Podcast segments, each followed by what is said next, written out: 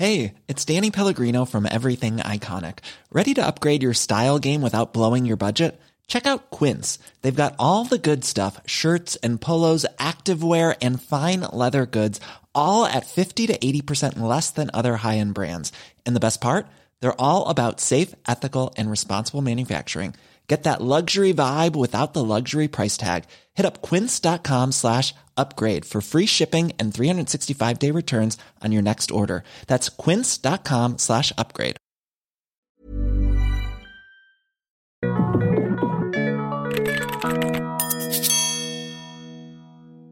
Bienvenidos al Emprepeda Podcast de esta semana. Esta semana, pues no está conmigo eh, mi compañero y amigo Christian Rech, pero tengo un invitado de lujo que es Jaime Torres, que la va a hacer de el entrevistado, va a ser la de emprendedor en esta semana. ¿Cómo estás, Jaime? Muy bien, gracias a Dios. Muchas gracias por la invitación. Mucha, mucha formalidad con esto de Jaime.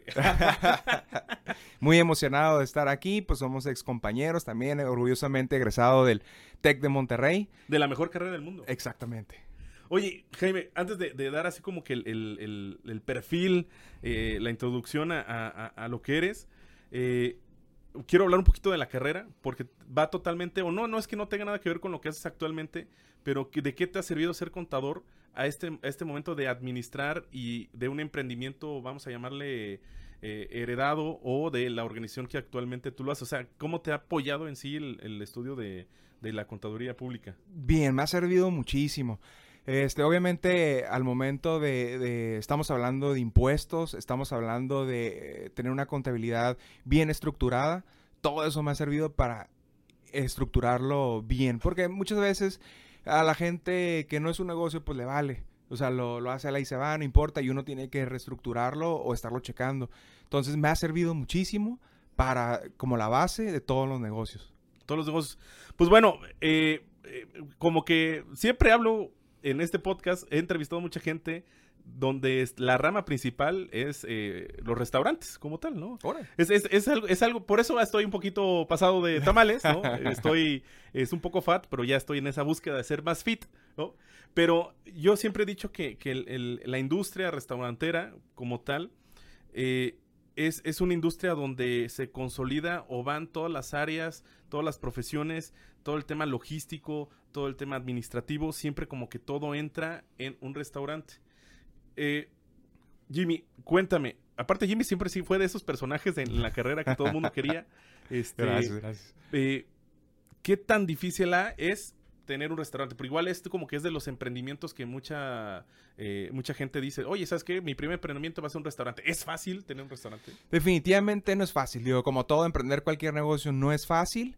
Pero, o sea, se le enfoca todo el esfuerzo. si uno le tiene ganas, eh, lo saca adelante. O sea, no hay problema desde conseguir los permisos, que es un show. Eh, pues obviamente el capital, estructurar todo, desde cuántos refrigeradores, cuántos eh, meses de trabajo, todo lo que conlleva desde entrenar al personal ha sido pues algo difícil, es de día a día, pero pues ahí estamos, mis, hermanos y yo llevamos varias empresas, hemos hecho varias empresas las cuales este, estamos arriba de todo el equipo, tenemos un muy buen equipo, también sabemos escoger muy bien al personal, pero es todo un reto. Es este, pero la verdad ha sido una gran satisfacción en, en mi vida. Es lo que me apasiona, es desde que de chico trabajo. Entonces, ha sido pues una bendición. Amo mi, mi, vida profesional como la he llevado. Y este, pues todo esto, pues porque se lo he puesto también en manos de Dios, ¿no? Esa es mi, mi parte de mi estructura, siempre tener a Dios en mis negocios, ¿no? Todo va para allá. Oye, cuéntanos, eh, pues a grandes rasgos, un poco de la historia de ya cuántos años lleva como tal este todo, todo, todo este emprendimiento, cuándo surge, ya cuántas generaciones van o cómo inicia todo. Bien, eh, todo empieza, mis papás pues eh, tenían un restaurante en Tijuana, el cual pues yo trabajaba desde los ocho años y todavía sigue, pero digo, tenían porque pues este, llevamos la administración ahorita mis hermanos y yo y este, desde los ocho años yo agarraba el taxi y me iba a trabajar para allá gracias al esfuerzo de mis padres que este, me impulsaban día a día. Uno, pues como estaba chico, de repente eh, renegaba, lo que sea, pero siempre estuve al pie del cañón. Y bueno, íbamos a trabajar y, este, y desde ahí me forjaron, ¿no? Entonces, ese restaurante para mí le agarré mucho amor, porque en verdad fue algo pues, muy bonito. del día a día, conoces mucha gente, pues le agarras cariño. Total, me vengo al TEC, todo eso. Eh, mis papás estaban hablando sobre vender el restaurante, o no sé, andaban como viendo qué hacer. Yo les digo, hey, espérenme, ahí voy para allá de regreso. Esa fue mi, mi visión, mi meta, o sea, como que dije, eso es lo que quiero hacer. Oye, eso es importante porque luego eh, dentro de esta sucesión familiar en, lo- en los negocios familiares está esta cuestión de, oye, pues estoy estudiando cierta carrera, pero pues probablemente no me interese yo continuar con, con un legado o con un Claro, y, familiar. y se vale. Tengo amigos que también han tenido restaurantes y de verdad no le quieren seguir, no les gusta. Y se- es válido, ellos agarran su propio camino y adelante. Pero uno como le agarró tanto amor a ese, a ese negocio, el negocio pues ya tenía sus años, todo eso, llego, este, se reestructura, eh, lo modificamos. Pero vaya, si pensaste, o se llegó un momento que dijiste, ¿sabes qué? Ay, no sé, como que regresar o, o- o desde el inicio tú sabías que querías continuar con, con todo esto. mi, mi meta o, o mi, lo que yo siempre quería era regresar. Para mí no era opción, o sea, como yo le tengo mucho amor a Tijuana también, siempre fue, quiero regresar. Digo, me- yo mi segunda ciudad que estoy enamorado es Monterrey, me fascina y vengo y ahorita mis papás saben que estoy bien emocionado de regresar. Pero para mí siempre fue, tengo que regresar a mi ciudad natal. Ok, ok, o sea, tú ya tenías puesto y, sí querías como que eh, involucrarte de lleno al negocio. ¿Y qué tú qué decías, oye, qué valor agregado le voy a dar después de que egresé? Pues, ¿a qué llego? Exactamente. El chiste es modernizar todo. El restaurante está este antiguo, se reestructura desde personal, obviamente se llega a hacer ciertos recortes, estructuraciones, renovar todo el restaurante, se tira ciertas partes del restaurante, se renueva, moderno. Y pues de ahí, pico y pala, a trabajarle duro, este... Oye, ¿fue de común acuerdo o sí hubo acá sus, sus acá Sí, diferencias generacionales? No, no, no, no, gracias a Dios mi papá me dio todas las, este, o, sea, el apoyo, pues. él es, eh, o sea, yo era el nuevo director, por decirlo así, y él me apoyó en todas las decisiones que tomamos. Este, claro, cometí mis errores, pero aprendimos, o sea, aprendí, y este, y gracias a eso, pues hemos podido, eh, pues crecer más. O sea, ¿Y el por- primer cambio, o sea, el primer cambio que hiciste, cuál fue? la reestructuración primero de menú, Menú, ok. eh, logo, eh, todo el físico de- del restaurante, mesas, un cambio drástico. Y lo, cuando ya teníamos eso, el personal, porque de repente tienes personal que no, pues va de acuerdo a la misma ideología o les vale, entonces se tienen que hacer cambios ahí, definitivamente. Que fíjate que to- de, de todos estos eh, episodios que he entrevistado a gente con, con este emprendimiento eh, restaurantero, creo que el común denominador siempre es que la gran problemática siempre es la gente, ¿no? Sí. ¿Por qué? ¿Pero por qué? ¿Por qué es tan difícil administrar gente en los restaurantes? Híjole. Es, eh, mucha gente no ama lo que hace. eh, hay mucha gente que es muy volátil. Entra un ratito, como que les gusta lo de moda. Como que abren un restaurante, se van un ratito, está de moda y luego pierden pues el cariño y se van. Es Sí, porque se da mucho de esta rotación del personal, Mucho, pero se van, terminan yendo a, a, a otro restaurante. claro. Sí, yo recuerdo perfectamente, así, en el grupo restaurante donde yo estaba, que estaban, no sé, voy voy a decir, estaba McDonald's, lu- luego pasaban a KFC, y luego pasaban a Cars Jr., y luego pasaban a Burger King. O sea, probablemente no es que no les gustara la industria, pero iban rotando, pues, de restaurante, ¿no? Claro. No sé si te pasa, o les pasa lo mismo a ustedes. Gracias a Dios, mis hermanos y yo tenemos una mentalidad de, o sea, nuestro personal es como nuestra familia. Y así nos educaron nuestros papás. O sea, vemos mucho por ellos. Nos involucramos más allá de nomás, ah, viene a trabajar y ya. ¿Le pasa algún hijo de alguien? Estamos ahí. ¿Algo le pasa a alguien? Estamos ahí. O sea, tenemos mucho apoyo con nuestro personal. No, no nomás son una persona más, sino es alguien que está integrado en un equipo de nosotros. Entonces, gracias a eso, hemos ma- podido mantener a mucho tiempo este, muchos, mucho personal. Eh, estamos hablando primero del restaurante Amor, que es el más viejito, más de 40 años. Eh, hemos mantenido personas que tienen inclusive antes de mi papá. Ajá, ajá. En el Tobu, que es el siguiente eh, restaurante, eh, ahorita ya cumplimos cuatro años y tenemos gente desde que abrimos, desde antes, cuando empezamos a hacer pruebas. Y es por eso, porque la gente, o sea, nosotros como los empleadores creemos en la gente y los apoyamos, no nada más vienen a hacer un trabajo, sino nos importan su vida personal, nos importan ellos y cuando tienen algo, un problema, como todos nos enfermamos, como todos nos podemos enfermar, como todos tenemos problemas, estamos ahí para ellos. O sea, es un tema de eh, prácticamente crear confianza, esta relación entre, entre empresario o colaborador que tú lo vas llevando así como, así como parte de la familia de, de- de la empresa, ¿no? Exactamente. Oye, y temas de capacitación, ¿qué importancia tú le das la capacitación? En temas restauranteros sé que es muy importante a, a- a toda la gente. Es muy importante. Hemos tenido varios eh, segmentos de capacitación, unos buenos, unos definitivamente no tan buenos, pero siempre estamos buscando la manera de, capacitarlos y estar, eh, o sea, instruyendo. Todo el mundo fallamos de vez en cuando. Cuando fallamos, mira, vamos a, a reestructurar, no pasa nada y seguimos adelante, ¿no? Pero definitivamente tenemos que estarnos capacitando cada, pues día a día, ahora sí. Financieramente, financieramente, ¿cuál crees que es los puntos a cuidar en, en- en- en- la industria? ¿Qué es lo que te debes de fijar muy bien en cuanto al estado de resultados, balance general? ¿Qué es lo que más debes de cuidar en la industria restaurantera? ahorita lo que más nos pega son las alzas de los precios de una semana a la otra. Estamos hablando del aguacate. El aguacate de repente, ¡pum!, sí, se va para arriba. Nos pega. El limón de repente, eh, la temporada. eh, Eso, eso es lo que más nos pega. Porque tú sacas tus, pues sí, ves los resultados, que a fin de cuentas es que deja dinero. Entonces, eh, tú ves los, sacas tus cálculos por medio, por base del, del precio de cierta semana. Pero de repente tú tienes un menú ya impreso y de repente te botan los precios del aguacate y dices, ay, o sea, te pega. Claro, vuelven a bajar. Pero pues de repente sube el gas y ya no baja. Sube la gasolina y al subir la gasolina nos sube todos los insumos. Este, sube el agua, sube la luz y pues nos golpea. Entonces, Contra- pero contra eso, ¿qué haces? eh, tener- pero en, en ese momento cuando sube, sube, sube esa semana, no puedo cambiar los menús luego, ajá. Tengo que esperarme cierto tiempo de aquí a que se vuelven a, a sacar cálculos, mandar a imprimir, todo el show. Y ya los tenemos, ¿no? Entonces, pero supongamos que hago eso. Si me vuelven a subir, no puedo volverlo a subir a la semana que sigue, porque ya mandé a imprimir todo. Híjole, sí, sí, sí. Híjole, es una problemática, pero digo, para todo momento difícil luego viene la calma. Entonces, lo, lo sacamos un porcentaje de, de- de que podamos tolerar y pues ya aceptar de repente cierta pérdida, por decirlo así, en ciertos productos, pero seguimos adelante. Después ya nos recuperamos. ¿Sabes qué recuerdo mucho, Jimmy? Obviamente nosotros nos graduamos en esta, esta fase muy Uf. millennial.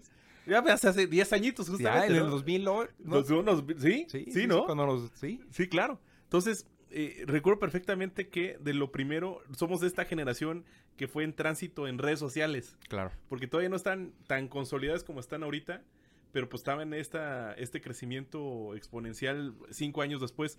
Y recuerdo perfectamente, llegando yo a mi Facebook, una invitación a darle like al restaurante Amor. ¿no? Eso, Eso también. eso, yo, yo creo que fue, fuiste, me imagino que, que de los primeros, fueron de los pioneros en eh, hacer esta cuestión del check-in Sí. y, y- y todo eso y toda la publicidad vía redes sociales de, de un restaurante. Totalmente, es algo que siempre he mantenido a la vanguardia, entonces siempre buscando ver qué están haciendo, qué están haciendo. Y claro, las redes, entonces lanzamos la página junto a una amiga que estaba también empezando su... su este, Eso te iba a cam- ¿fue iniciativa tuya? Tú lo hiciste porque luego está esta, hemos también platicado acá de que, ah, no, pues se lo voy a encargar a mi primo que pues medio le sabe a redes, pero, o sea, sí buscaste una persona Sí. que le supiera. Sí, sí, sí, una mercadóloga, una amiga muy buena, muy este, pues que lo que hace es muy buena y lo, me ayudó. Claro, definitivamente eso era mi área fuerte, pero, o sea, yo tenía, la, o sea, la idea la, la, la, la hice Ujú. y ella me ayudó para poder lanzar esta, pues la campaña, ¿no? Y ahí está la página y todo eso. Ya ahorita ya la llevamos nosotros, mi hermana lleva la, del- TOW Ajá. y así, no llevamos todas las páginas de las empresas, pero, pero tuvimos que aprender. Ahí fue eh, aprender, ¿no? Ella también iba iniciando su, su empresa de mercadotecnia. Ok. Entonces fue como una sinergia. Un ganar, ganar. apoyamos, ganar, ganar. Lo hicimos muy bien, gracias a Dios. Y pues, este, hasta la fecha, ¿no? Ella creció y tiene su, su empresa. Oye, ahí, ahí va, esta es la segunda pregunta. Pues obviamente en este, esta era digital eh, ya tienes clientes consolidados, ¿no? Tienes clientes totalmente. frecuentes, pero ¿por qué llega o por cuál es el motivo por el cual llegan más o los clientes nuevos llegan a tu restaurante? ¿Es un tema de promoción redes sociales? Eh, ¿Es algo más de tradición? ¿Es, el voz, es, de, es de voz en voz? ¿Es la presencia física que tiene tal cual así el local? ¿O, o por qué llegan eh, eh, Tenemos varias. Bueno, empezamos desde el físico, ¿no? Es la estructura está muy bonita, es de madera, todo eso. Y inclusive hay gente que me dice, ah, lo he visto, pero nunca voy. Segundo, pues sí, las redes sociales. Facebook es buenísimo. Instagram es el que más nos ha ayudado ahorita. Mi hermana lleva, le toma fotos a todo. La lleva, qué bárbara, se la rifa. Y la verdad es que la gente ya ni siquiera pregunta el menú. Llegan y Ujú. dicen, quiero este, Este. este. Y es algo magnífico, ¿no? Obviamente... O sea, sí vale la pena invertirle. a- Totalmente. Las redes sociales venden y lo veo todo desde, digo, el ejemplo más claro es los raperos empezaron a hablar de relojes y todo el mundo quiere relojes. Relojes. Y digo, no, o sea, pero bueno, es, la- es el poder de las redes sociales. Eh, estamos hablando también del voz en voz. Eso nos ha ayudado demasiado. Que, oye, no has ido ahí enfrente. O sea, porque tenemos el restaurante enfrente uno del otro. Ah, no, ah, pues mire, tenemos esto. Y aparte los amigos también suben redes, platican y de repente llegan. Y la verdad, tenemos un producto de súper calidad. Tenemos un producto... Que no existiría el voz en voz porque si no hubiera calidad, ¿no? Exactamente. Y la gente entra y me dice, oye, me lo recomendó fulanito que viene mucho. Pum, pues, y, y regresan. Esa es nuestra... Nuestro fuerte. Nuestro fuerte. Calidad. O sea, precio, o sea, tenemos también el mejor precio del mercado. Y este, y la verdad es que la calidad es algo impresionante que tenemos. Ah, Ahora bien, ¿cómo ha sido ahora esta adaptación de, de las nuevas generaciones, de este público, pues vamos a llamarle millennial, centennial? ¿Qué, qué, qué tanto ha cambiado su, su- sus hábitos de consumo respecto a lo que tradicionalmente ustedes hacían? ¿O, cómo, qué hicieron? O, o cómo empezaron a planear? ¿O cómo empezaron ustedes a vislumbrar hacia dónde va todo esto del, del cambio generacional? Sí ha cambiado, o sea, definitivamente, digo, empezando por ejemplo con el avocado toast, ¿no? Que ahorita a los millennials les encanta todo eso, que pues, un pan con aguacate. Pero, pero digo, ahorita le- le- les, gusta mucho. eh, así, sabiendo el diseño del platillo, tiene también que ver. Digo, pues antes los ponían un platillo redondo, cualquiera, y pues lo importante era la comida. Ahorita mucho les gusta el diseño, que la foto del Instagram, que si trae trufa, que si trae salsa en extracto de, ya sabes, esos nombres raros, les encanta. Digo, está bien, uno tiene que hacer lo que la gente, le- la gente pide. Y hacemos todo eso y tantito más, ¿no? Entonces la gente le encanta, este, le apasiona y ahí también hay lo más sencillo que nos gusta, los sashimis, por ejemplo, manejamos mucho sashimi, buenísimo, o los nigiris, que es lo más tradicional, ¿no? El pe- pedacito de de arroz con, con el- la proteína y es una chulada. Entonces sí hay una combinación, digamos, que, que de estar viendo también lo que hace, pues no la competencia, pero estar al, al pendiente de, de- de las... de cada cuánto, ajá, exactamente, cada cuánto cambian ustedes el, el menú. Sí hemos visto la competencia, nos enfocamos más en el extranjero, Ok. O por ejemplo, ahorita que venimos a Monterrey venimos de, pues, de investigación, ¿no? ¿Qué hace la gente? No tanto en la ciudad, en la ciudad nos enfocamos más en nosotros mismos, que digo, de repente si vemos y preguntamos todo eso, porque pues es importante estar, este... Pues checando, a- al checando, sí, pero el chiste es innovar. Y claro, a nosotros nos han copiado más de lo que nosotros hemos Sí. agarrado, ¿no? Pero está bien, se vale, es el mercado y lo sí, sabemos, sí. lo entendemos y lo, y lo sabemos. Pero siempre hemos sido muy, este, por ejemplo, el diseño, parte del diseño lo agarramos de un restaurante de Las Vegas. El otro, o sea, fusionamos varias ideas, no inventamos el hilo negro, pero agarramos lo mejor de ciertas partes y lo fusionamos y eso es lo que tratamos de hacer. Entonces, este, básicamente es un conglomerado de ideas buenísimas. Oye, más allá de, de- de- la industria restaurantera, eh, si alguien desear- deseara continuar o desarrollar, innovar o reformular una empresa eh, eh, familiar, pues, ¿cuáles serían así como que tres o cuatro consejos que, que- que tú te aventarías a decirle, sabes qué, haz esto, esto, esto? ¿En qué crees que sería importante eh, toda esta transformación que puede haber en la, empresa familiar? Bien, en un restaurante, pues primero fijarse en el producto que están vendiendo. Eso es, lo principal, ¿no? Segundo, que creo que a lo mejor puede ser más importante muchas veces que, que, el, que ciertos sabores, lo que, el servicio. El servicio, es, te puedes equivocar en la comida, pero si el servicio es buenísimo y hay una manera de muchas- remediar ese error, la gente regresa. Por ejemplo, hemos tenido errores, claro, pero los arreglamos y la gente sale más feliz por haber cometido el error que si hubiera salido todo perfecto. Entonces la gente dice, o sea, Ah, no, sí se preocupan por... claro, desde un postre, desde que nos acercamos con ellos, platicamos, nos interesa, este, lo arreglamos, le mandamos otra cosa, se ve la manera para que el cliente se haga feliz. Entonces el cliente sale y dice, no manches, estos vatos están mejor que si no hubieran cometido el error. Entonces, sean feliz. De hecho, por ahí está esta estadística de, de, de la relación en que tiene una, un- una opinión negativa, ¿no? Que, que se vuelve 10 veces más poderosa que Claro. una, una, una opinión negativa. O sea, si uno va a un restaurante y pues le fue bien, pues nada más le dice a, a uno, ah, no, está padre, ¿no? Está Sí. bastante padre, te recomiendo ir.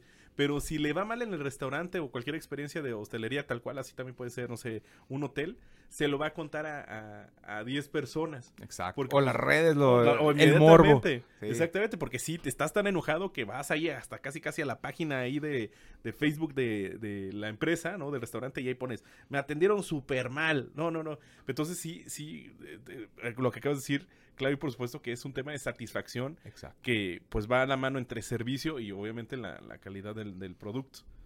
¿Cómo ha sido, cómo ha sido esta transición también de, de- de incorporar a tus hermanos, por ejemplo? Pues hemos trabajado, por ejemplo, el, el amor sí fue incorporar, porque yo también me incorporé, luego ellos, todo eso. Tobu lo iniciamos los tres desde cero. O sea, los tres agarramos el, el toro por los cuernos, como quien dice, y empezamos, ¿no? Nos dividimos ciertas cosas, cada quien tiene sus virtudes, cada quien tiene su fuerte, entonces de ahí lo explotamos, ¿no? O sea, mi hermano es más de cocina, este, yo pues, levantar el negocio desde cero, ciertas cosas, conseguir Porque permisos, es- todo estás de acuerdo eso. que, pues, probablemente cuando te juntas con un amigo, ¿no? Pues, pues te puedes pelear, ¿no? Y, y, pues ya, ¿no? Pues, Y, y tuve otro restaurante en la Revolución, este, el cual sí me junté con amigos, el cual sí fue un desastre. Entonces decidí mejor vender mis acciones, todo eso, me salí de ahí, pero de ahí aprendí mucho. De ahí pude jalar mucho conocimiento para el nuevo restaurante también, y el que nos hace los tragos, todo eso. Gracias a, gracias a ese proyecto pues, que falló para mí, pude eh, jalar para este proyecto que ha sido una maravilla. ah, lo- todo lo bueno.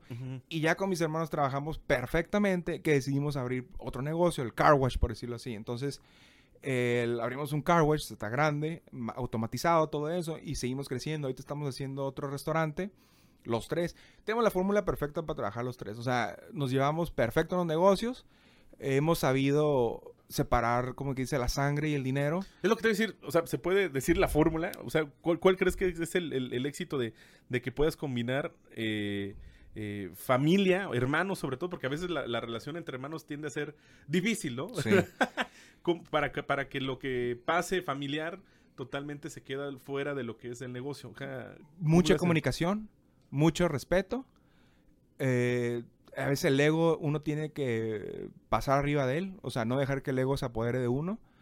Y definitivamente, pues mucho amor, ¿no? O sea, pues uno ama a sus hermanos y prefiero a veces dejar las cosas en paz a tener la razón, ¿no? O sea, ¿para qué discutimos? ¿Para qué? Y la empresa es como una nave. Por ejemplo, yo ahorita no estoy ahí. Mis hermanos tienen el control ahorita. Si ellos toman una decisión, yo la respaldo 100%. Esté bien o esté mal, ellos toman la decisión y no importa qué hicieron, sino es si estuvieron muy bien, excelente. Si hicieron algo mal, es, no es reprochar, sino cómo vamos a seguir adelante, cómo vamos a, a- a- a remendar el error y adelante. ¿Por qué? Porque un- ahí están los capitanes y el capitán también se equivoca, no pasa nada. O yo cuando me equivoco también me he equivocado. Ya no importa el error, sino remediarlo. Y remediarlo y, pues que salga mejor todavía del error. Fíjate que luego en estas clases de, de comportamiento organizacional, psicología laboral y eso, está esta cuestión de, de- de que te dice el librito de que empieza a delegar. ¿Te ha costado? Por ejemplo, ahorita que comentas, o sea, ¿es, es un área de oportunidad o, o tú cómo, este, cómo mejoras esto de... Me ha costado mucho. Porque inclusive yo he pasado mucho tiempo de que en la caja y esto y cobrar, diciendo ciertas Yo sé cosas. que tú eres muy operacional, ¿no? O sea, te gusta estar muy metido en, en el negocio. Sí, Pero contra eso, por ejemplo, ahorita que estás acá en Monterrey, eh, ¿cómo le haces? me ha costado trabajo, pero lo he aprendido. Entonces, aprende uno también a, a no... Pues no enfocarse en lo chiquito, en ciertas cosas. Y hay cosas que de repente... eh, oye, que se echó a perder tantito, un kilo de, de, de frijol, por supongamos. Digo, antes hacía un coraje muy grande, decía, ¿cómo esto y lo otro? Me enojé.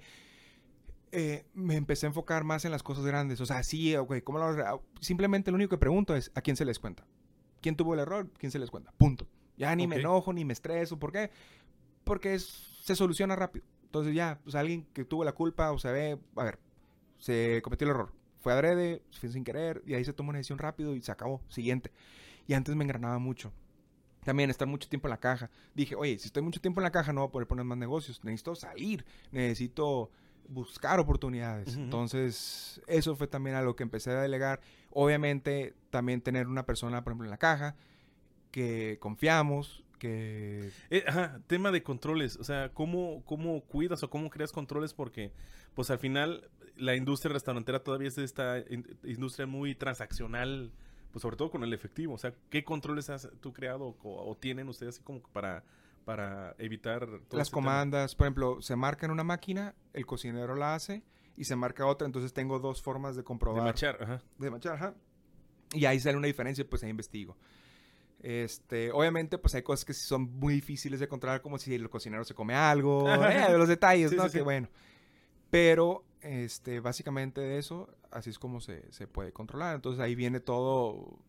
Ahora sí que el- el- la revolución del sistema, cuando llegó a, a- a- a apoderarse, Ujú, ujú. nos ayudó mucho, muchísimo. Con, la- con también las cámaras, eh, control de inventarios, todo eso. Sí hay que meterle sistemas, porque luego así como que son de las pequeñas cosas que cuando alguien quiere emprender un restaurante dice, al rato, No. luego no. es desde ahorita. Sacrifícate un poquito más, eh, apriétate, mete cámaras, mete eh, alarma, mete todo el sistema de cómputo que necesites, todos los programas. Eso es básico ahorita. Si no, en un futuro no lo vas a hacer y no vas a poder crecer. Y sobre todo, pues, eh, la, la famosa frase esta de lo que no puedes medir, no se puede controlar. Exactamente. Es- es- es- y es número uno en, un, en una industria tan tangible como es el, el- el restaurante. Exactamente, pero es algo muy bonito y es pico y pala. Mis hermanos y yo trabajamos de lunes a lunes, es muy poquito los días de descanso y ahorita venimos a un, con- un concurso, todo eso, pues bueno, venimos también de investigación, pero, pero es algo muy bonito, es un, es un sector muy, muy padre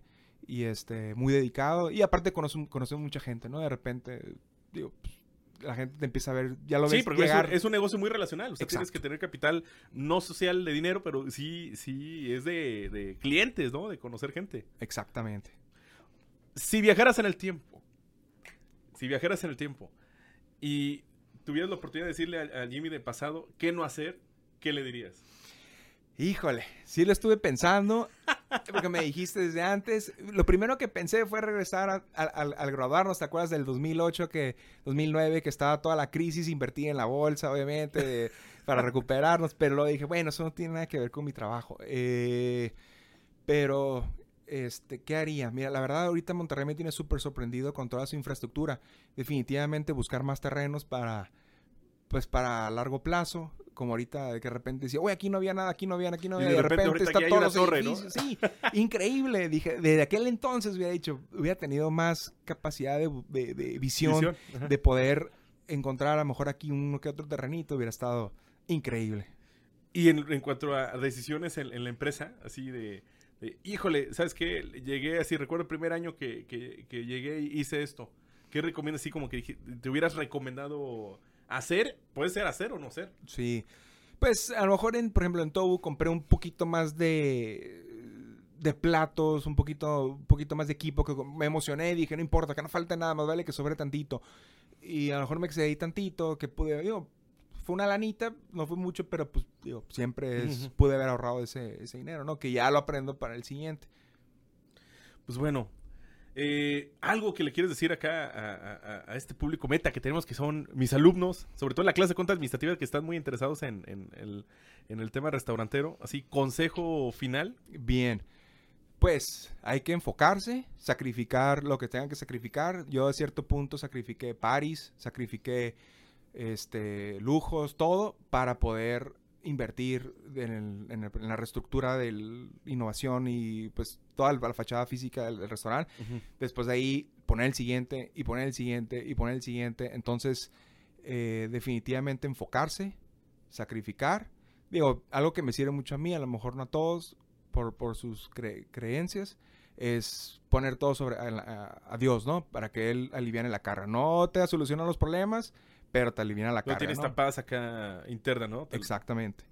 Y pues ahora sí que buscar la manera de este, buscar ahorrar el capital, o financiarse, pero el chiste es hacer la- que las cosas sucedan. No hay de otra.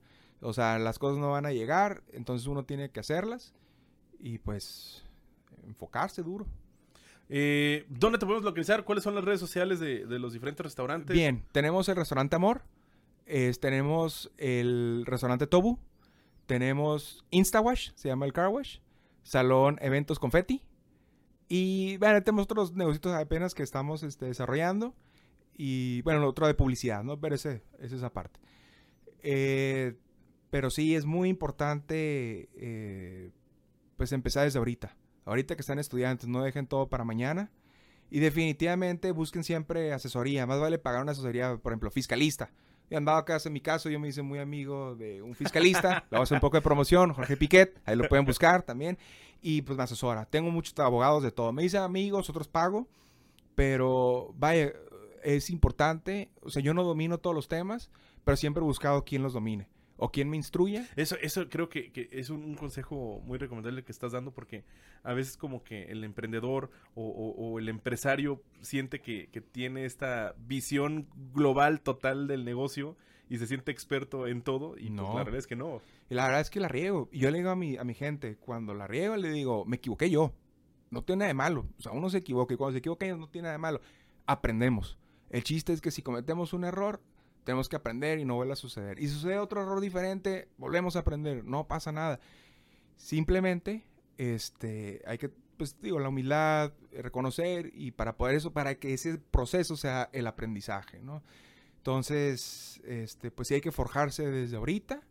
Y pues yo no sé todo, pero siempre he buscado gente que sea capaz o más, más inteligente que yo para poder llevar los, los negocios, ¿no? Entonces, por ejemplo, en Instagram tenemos dos mujeres que trabajan eh, operando todo el, negocio, son increíbles, o sea, saben mucho más que yo desde, desde antes que lo pusiera, porque traen más experiencia, porque trabajan en otros cargos, entonces gracias a ellos hemos podido este, mejorar todo y no tengo que estar todo el tiempo ahí. Entonces es importante contar con toda esa gente.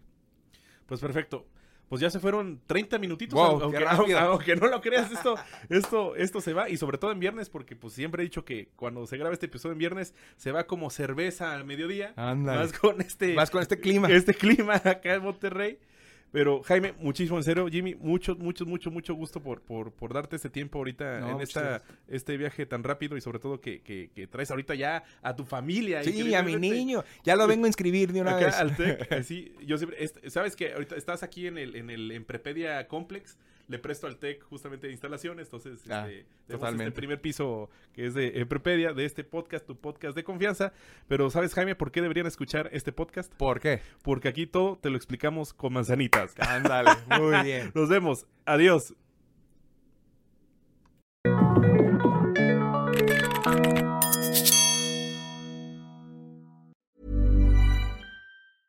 Hey, it's Danny Pellegrino from Everything Iconic. Ready to upgrade your style game without blowing your budget? Check out Quince. They've got all the good stuff shirts and polos, activewear, and fine leather goods, all at 50 to 80% less than other high end brands. And the best part? They're all about safe, ethical, and responsible manufacturing. Get that luxury vibe without the luxury price tag. Hit up quince.com slash upgrade for free shipping and 365 day returns on your next order. That's quince.com slash upgrade.